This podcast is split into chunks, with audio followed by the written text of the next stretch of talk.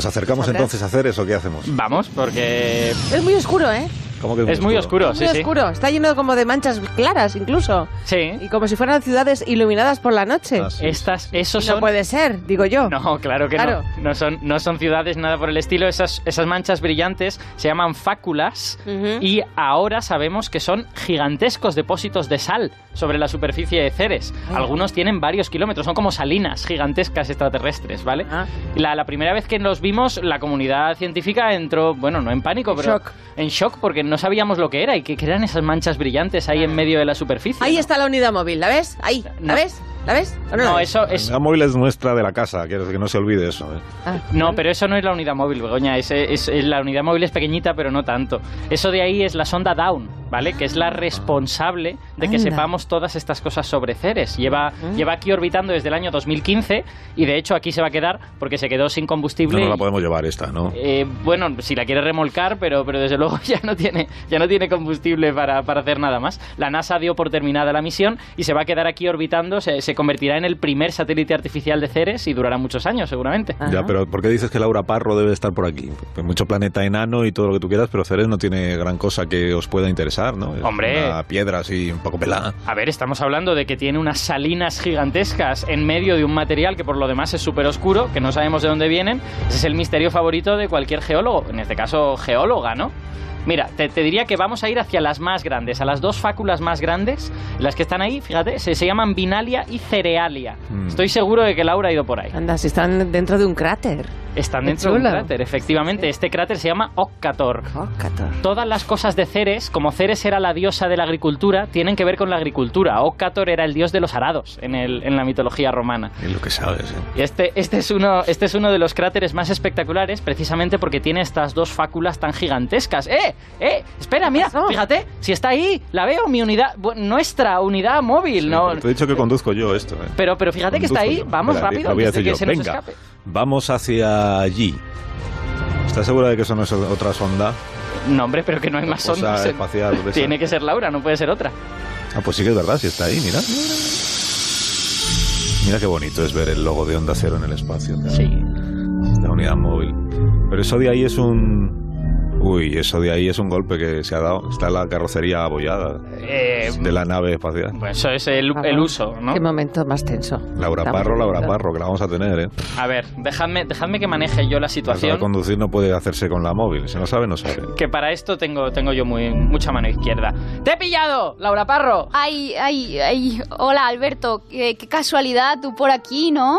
No me esperaba esto de ti. Bueno, bueno, en realidad quizás sí que me lo esperaba.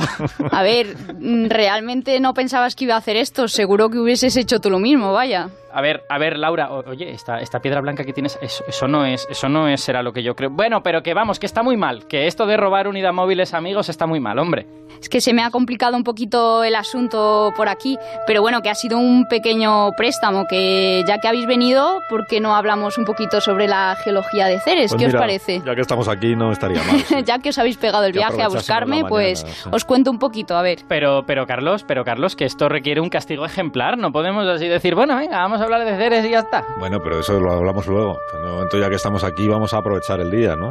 Jopetas. Que- Es que además no has dicho que Laura estudia el doctorado de geología en la Universidad Complutense de Madrid.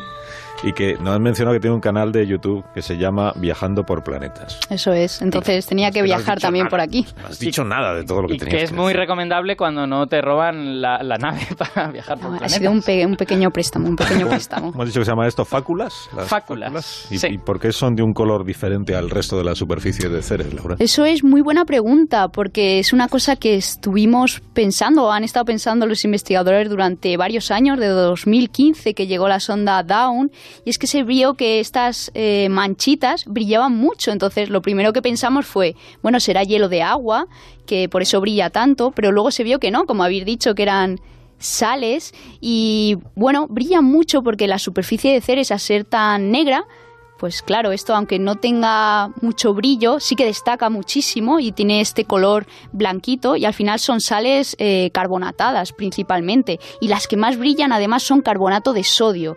O sea que de momento estamos, se- seguimos investigando a ver de qué pueden ser, pero, pero todo esto nos hace pensar que sí que es carbonato. Digamos que si las viéramos nosotros, probablemente más que blancas nos parecerían como grises o algo así, pero claro, Eso como- es, como pero- Ceres es súper negro. Hablas de sales, pero no es sal común, ¿no? Eh, no, No. Es otro tipo de sal, pero vaya, que nos serviría también para hacer un poquito ahí... pero vamos, algo. puede que bajo la superficie de Ceres haya algo de cloruro de sodio, que es digamos Sí, la sal sí, sí. común, ¿no? O sea, Ahí sí que encontraríamos un poquito de sal común y es que se cree que Ceres tiene bastante cantidad de agua, ahora sobre todo hielo, hasta el 30% de su corteza estaría formada por agua y este agua tiene que tener sal, ¿no? Tiene que tener cloruro de sodio porque de alguna manera nos ha aparecido en la, en la superficie. Lo que sabe Laura también, me doy cuenta. Lo que es haber, ve- haber venido hasta aquí.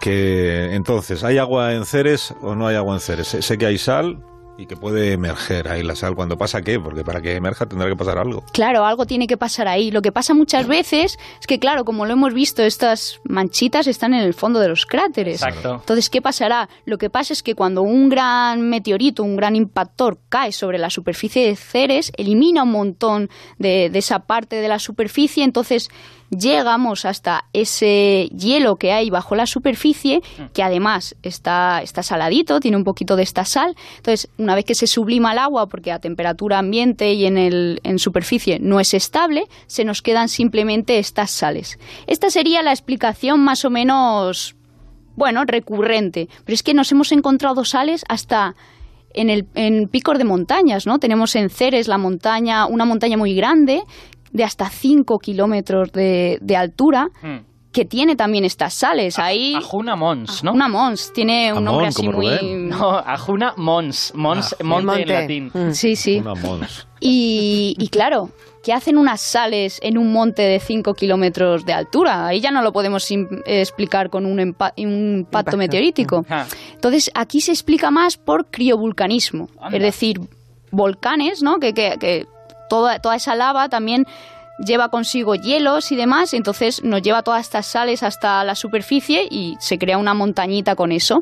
Es una explicación, todavía se está pensando a ver cómo se ha formado esto, pero entonces ya, además, pensamos, bueno, quizá Ceres está geológicamente activo. Y eso no, no es muy normal para una roca que está ahí en el cinturón de asteroides que pensábamos que iba a estar completamente muerta.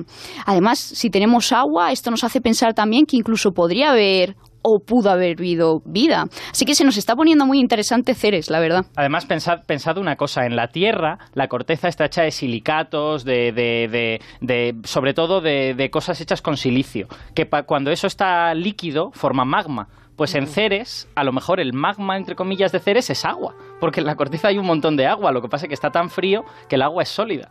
Entonces, por eso hablamos de criovolcanes y no de volcanes, ¿no? Porque en realidad son volcanes de los que a lo mejor sale agua. Eso es. Aquí le llamaríamos otra cosa, pero, pero claro, en Ceres eso es un volcán. Ha dicho Laura, se nos está poniendo muy interesante. Se nos Ceres. está poniendo muy, muy interesante. Pero entonces ya estás perdiendo tu fervor por Plutón.